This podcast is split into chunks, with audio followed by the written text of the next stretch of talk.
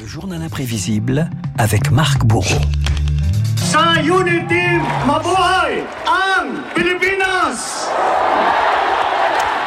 Marque le retour d'un nom aussi célèbre que redouté aux commandes des Philippines, Ferdinand Marcos Jr., donné euh, largement vainqueur cette nuit de la présidentielle. Marcos Jr., le fils de l'ancien dictateur Ferdinand Marcos, qui avait dirigé le pays d'une main de fer, retour ce matin sur 20 années de terreur.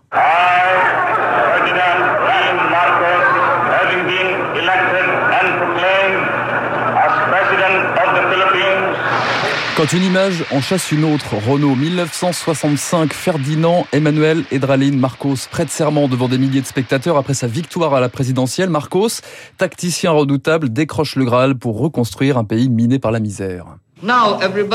Désormais, tout le monde sera impliqué dans le destin non seulement de lui-même, mais de la nation tout entière. C'est ce que nous espérons et ce en quoi nous prions.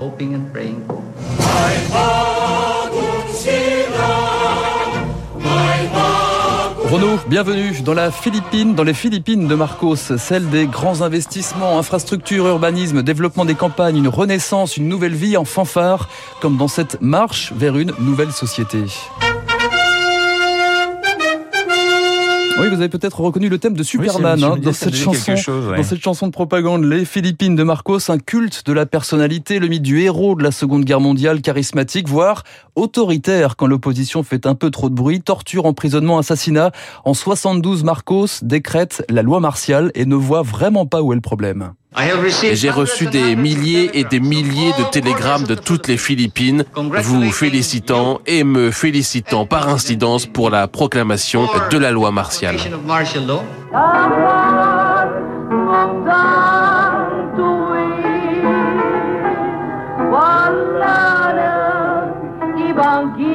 Le règne de Marcos aux Philippines, une histoire qui s'écrit à quatre mains en vérité. Le dictateur indissociable de son épouse, ils chantent ensemble d'ailleurs. Son épouse, Imelda Marcos, chanteuse, ancienne Miss Philippines et un surnom, le papillon d'acier. C'est elle qui plaide la cause des Marcos à l'étranger aux côtés de Kadhafi, de Saddam Hussein, de Mao et bien plus tard de l'américain Ronald Reagan qui offre un solide appui dans la lutte anticommuniste. Regardez cette photo. Le président américain joue du piano et je chante avec lui. Je crois que je l'avais séduit. Il m'avait directement appelé dans ma suite à l'hôtel Waldorf. Ronald Reagan était vraiment gentil et très humain. Nos deux peuples ont une amitié profonde et des valeurs communes. La liberté, la démocratie, la justice, l'égalité, le respect des aspirations du peuple.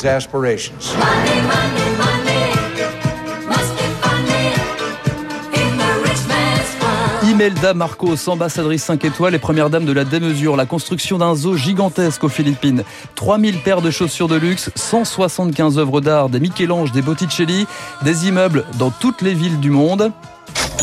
Des sommes piochées directement dans les caisses de l'État, 10 milliards de dollars 10 au milliards total. de dollars. 10 milliards de dollars, oui c'est pas mal. Et un aplomb extraordinaire évidemment pour justifier les excès.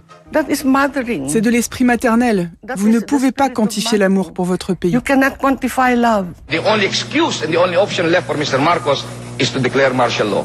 I now declare martial law and shall administer this country alone. Renaud, la voix que vous entendez, c'est celle de Benigno Aquino, l'éternel rival politique des Marcos, présent à chaque élection, en tête dans toutes les manifestations et assassiné en 83. Là encore, Imelda Marcos rejetait maladroitement toutes les accusations. Why will I do that? He was no threat to me. Pourquoi j'aurais fait ça? Il n'était pas une menace pour moi. En fait, je le connaissais bien avant de rencontrer Marcos. Certaines personnes me désignent comme la commanditaire, mais je n'avais rien contre lui, si ce n'est qu'il parlait un peu trop.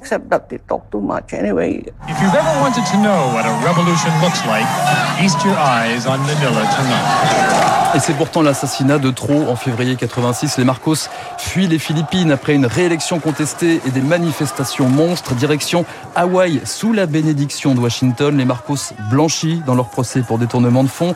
Aucune poursuite pour la répression et ses 70 000 victimes.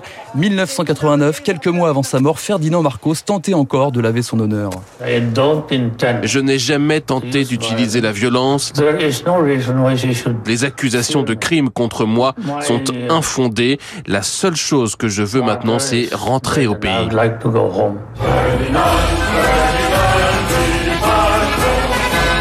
Les Marcos, héros ou tyrans, son épouse, aujourd'hui euh, députée, n'a cessé de réécrire l'histoire et de glorifier le dictateur philippin.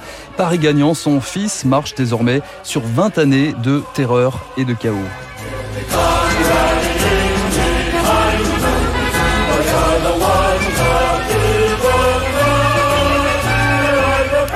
Je vais retenir cette euh, charmante phrase hein, euh, de Madame Marcos euh, concernant l'assassinat de Taquino. Je n'ai rien contre lui, mais c'est vrai qu'il parlait trop. Oui, voilà, bon, c'est beaucoup de choses sont quand même dans cette petite phrase. Merci beaucoup, mon cher Marc, pour ce journal imprévisible. Il est 7h53. Lui parle beaucoup, mais il écrit surtout très bien. C'est David Barrault que vous allez retrouver dans un instant.